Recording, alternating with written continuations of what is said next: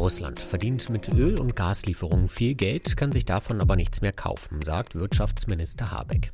Ein Sanktionsexperte widerspricht, russische Einzelhändler füllen mit illegalen Importen auf dunklen Kanälen ihre Regale auf. Die Waren sind für russische Verbraucher, aber nicht ohne Risiko. Darum geht es in dieser Folge von Wieder was gelernt. Abonnieren Sie den Podcast gerne bei AudioNow, Apple, Spotify oder überall sonst, wo Sie Ihre Podcasts hören. Und lassen Sie uns gerne Bewertungen und Kommentare da. Ich bin Christian Hermann. Hallo und herzlich willkommen. Anfang März beendet Apple alle Geschäftsbeziehungen mit Russland. Der Verkauf aller Geräte werde ausgesetzt, teilt der iPhone-Hersteller mit. Neue Lieferungen habe man bereits eine Woche zuvor gestoppt. Vier Monate später können Russinnen und Russen aber trotzdem wieder iPhones und MacBooks kaufen. Ende Juni berichten russische Medien, dass die beiden großen Elektronikhändler des Landes, Swissneu und Oson, wieder westliche Waren im Angebot haben, die online bestellt werden können. Die Rede ist von den neuesten iPhones, Samsung-Smartphones und der PlayStation von Sony. Auch die Spielekonsolen von Microsoft und Nintendo sind demnach wieder erhältlich. Diese Entwicklung überrascht Alexander Liebmann nicht. Der Politologe erforscht Russland an der FU Berlin schon seit vielen Jahren. Seit Kriegsbeginn konzentriert er sich vor allem auf die westlichen Sanktionen. Und die werden unter anderem mit Parallelimporten umgangen. Da kommen wir in einen Bereich, das jetzt noch spekulativ ist. Ich habe Schätzungen gelesen, die sagen, Russland hat eigentlich den Peak von äh, Importschwäche schon überstanden. Der kam im Mai. Und jetzt werden die Importe langsam wachsen. Ähm, das ist aber komplett unsicher. Ja, also wir wissen es einfach nicht. Seit Russland seinen Angriff auf die Ukraine begonnen hat, wird gerätselt, ob und wie schwer die europäischen und amerikanischen und die anderen internationalen Sanktionen den russischen Staat und die russische Wirtschaft treffen. Bundeswirtschaftsminister Robert Habeck hat dazu eine klare Meinung. Anfang Juni bestätigte er im Bundestag, dass Russland trotz der Sanktionen wahnsinnig viel Geld mit Öl- und Gaslieferungen verdient, sich davon aber nichts mehr kaufen kann. Ja, die Einnahmen, die Putin erzielt hat in den letzten Monaten durch die hohen Preise, die tun weh. Und man kann sich dafür eigentlich nur schämen, dass wir es immer noch nicht geschafft haben, diese Abhängigkeit deutlicher zu reduzieren. Aber nur auf die Einnahmen, auf die Öl- und Gaseinnahmen von Putin zu schauen, verkennt, was gerade die Wirklichkeit ist. Eine Wirklichkeit, die wir mit, mit den Alliierten zusammen herstellen. Er kann sich nämlich von dem Geld, das er verdient, immer weniger, ja faktisch nichts mehr kaufen. Die russische Wirtschaft bricht ein. Die Exporte nach Russland, die Importe nach Russland für die russische Seite, sie gehen dramatisch zurück. So einfach ist die Lage aber nicht, meint Alexander Liebmann. Denn es gibt drei Möglichkeiten, über die Russland an wichtige Waren kommen kann, selbst wenn die Hersteller aus den USA oder Europa sie nicht mehr liefern. Die erste Möglichkeit wären qualitativ meist schlechtere Alternativprodukte aus China. Die Volksrepublik ist der engste Partner von Russland und unterstützt die westlichen Sanktionen nicht. Dennoch halten sich chinesische Unternehmen bisher mit Exporten zurück, weil sie vor allem im Technologiebereich Zweitsanktionen der USA und Europa fürchten. Erst im Juni hat die US-Regierung fünf weitere chinesische Unternehmen bestraft, die mit russischen zusammengearbeitet haben sollen. Die zweite Möglichkeit wären Lieferungen über Drittländer wie Kasachstan, Armenien, Serbien oder die Türkei. Dort könnten neue Lieferketten über Töchter russischer Unternehmen oder sogar ganz neue Produktionsstätten speziell für den russischen Markt aufgebaut werden. Erst vor einer Woche hat die russische Agentur RIA berichtet, dass der chinesische Smartphone-Hersteller Honor Partner in Armenien und Georgien sucht, um seine Geräte in Russland verkaufen zu können, ohne die westlichen Sanktionen zu verletzen. Voraussetzung dafür ist allerdings, dass die Unternehmen und Regierungen der genannten Länder mitspielen, was aus unterschiedlichen Gründen aber nicht immer garantiert ist. Die Türkei zum Beispiel ist ein NATO-Staat. Serbien ist zwar Russland freundlich, aber auch ein EU-Beitrittskandidat und Kasachstan, eigentlich ja ein sehr enger Verbündeter von Moskau, ist derzeit sehr um sein eigenes Territorium besorgt. Und bevor man Millionen oder Milliarden Dollar, Euro oder Rubel in neue Fabriken investiert, muss außerdem geklärt werden, für welche Waren sich dieser Aufwand eigentlich wirklich lohnt. Das wird derzeit noch vom russischen Industrie- und Handelsministerium untersucht.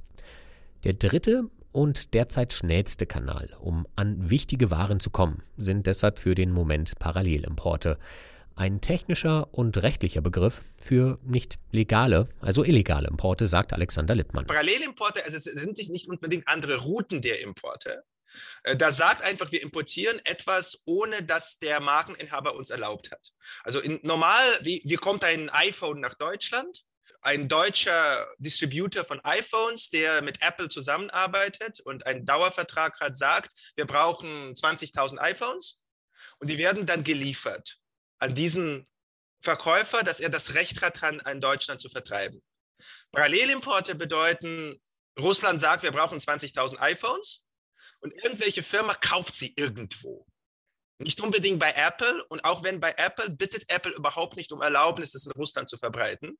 Und man kauft das und dann verkauft das einfach, ohne Genehmigung des Eigentümers der Marke. Ganz simpel formuliert bedeuten Parallelimporte, dass derzeit Hunderte oder Tausende russischer Unternehmer derzeit in der Weltgeschichte herumwuseln, klassisches Klinkenputzen betreiben. Sie telefonieren Einzelhändler in unterschiedlichen Ländern ab und schreiben E-Mails mit den immer gleichen Fragen. Haben Sie iPhones oder andere elektronische Geräte übrig, die Sie nicht für Ihren Verkauf benötigen? Und wenn ja, dürfen wir Ihnen diese Geräte abkaufen. Klappt das, gelangen die Geräte anschließend über dunkle Kanäle nach Russland, wo sie schließlich in Online-Shops bestellt oder in Elektronikmärkten gekauft werden können, so wie vor dem Krieg auch. Die rechtlichen Voraussetzungen dafür hat die russische Regierung schon vor zwei Monaten geschaffen. Anfang Mai hat das Industrie- und Handelsministerium eine Liste mit Produkten aus rund 100 Warenkategorien veröffentlicht, für deren Import und Einfuhr keine Zustimmung der Hersteller mehr nötig ist. Mit diesem Dokument wird die zivilrechtliche Haftung aufgehoben, wenn die Produkte von Importeuren unter Umgehung der offiziellen Vertriebswege eingeführt werden, erklärte das Ministerium. Also in Russland haben wir jetzt die ersten Zeichen gesehen. Zwei große russische Retailer, ein äh, Elektronik-Retailer, Ozon, glaube ich, heißt ja einer. Ozon, genau, das war der andere, der größte russische Online-Verkäufer, also der russische Amazon. Sie haben gesagt, wir verkaufen jetzt die äh, Lieferungen aus Parallelimporten. Also hier wird einfach dem Markeninhaber rechtliche Macht entzogen, Importe zu blocken. Und das passiert auch durch die Veränderung des russischen Rechts. Jetzt sind in Russland Parallelimporte legalisiert. Früher waren sie verboten. In den weißen Ländern, weil es der Schutz von Markeninhaber. Ja? Apple will ja nicht, dass alle möglichen Leute iPhones in großen Mengen dort verkaufen, wo Apple das gar nicht will. Das Konzept der Parallelimporte ist nicht neu. Andere schwer sanktionierte Nationen wie Nordkorea oder der Iran umgehen auf diese Weise schon seit vielen Jahren die Restriktionen und sichern sich einen Zugang zu wichtigen Bauteilen oder beliebten Konsumgütern. Aus diesem Grund können die Menschen zum Beispiel im Zentrum von Teheran nach wie vor in einen Apple Store gehen und sich ein mehr oder weniger neues iPhone kaufen, wie der russische Journalist Alexei Pivovarov im April bei einem Besuch in der iranischen Hauptstadt festgestellt hat. Apple, Samsung, LG, Sony, alle scheinen ihre Filialen in Teheran zu betreiben. Durch die Legalisierung von Parallelimporten besitzen sie allerdings weder im Iran noch in Russland die Rechte an ihren Namen oder Marken. Jede Bürgerin, jeder Bürger kann unter ihrem Namen ein Geschäft eröffnen und dort alle Produkte verkaufen, die sie oder er möchte. Вон, видишь, интересно, название Samsung, LG, там вон Sony World, die Parallelimporte haben aber ihren Preis im wahrsten Sinne des Wortes. In ihrer Ankündigung, dass wieder Smartphones und Spielekonsolen bestellt werden können, weisen sowohl Swissneu als auch Ozon darauf hin, dass die Geräte 10 bis 20 Prozent teurer sein werden als vor den Feindseligkeiten mit der Ukraine, wie sie den russischen Angriff liebevoll umschreiben. Andere Händler halten sogar Preissteigerungen von 35 bis 50 Prozent für möglich je nachdem, wie teuer die Geräte im Einkauf und wie umständlich die Lieferungen nach Russland waren. Russische Verbraucher müssen für ein neues iPhone aber nicht nur deutlich tiefer in die Tasche greifen, sondern auch mehr Risiko eingehen. Apple, Samsung und andere Hersteller übernehmen nach ihrer Enteignung selbstverständlich keine Gewährleistung mehr für die Geräte. Händler wie Swissneu oder Ozon müssen persönlich garantieren, dass sie fehlerhafte Smartphones oder Computer reparieren und notfalls ersetzen. Das funktioniert in der Praxis aber nur, wenn auch Ersatzteile und die richtigen Werkzeuge ins Land geschmuggelt werden.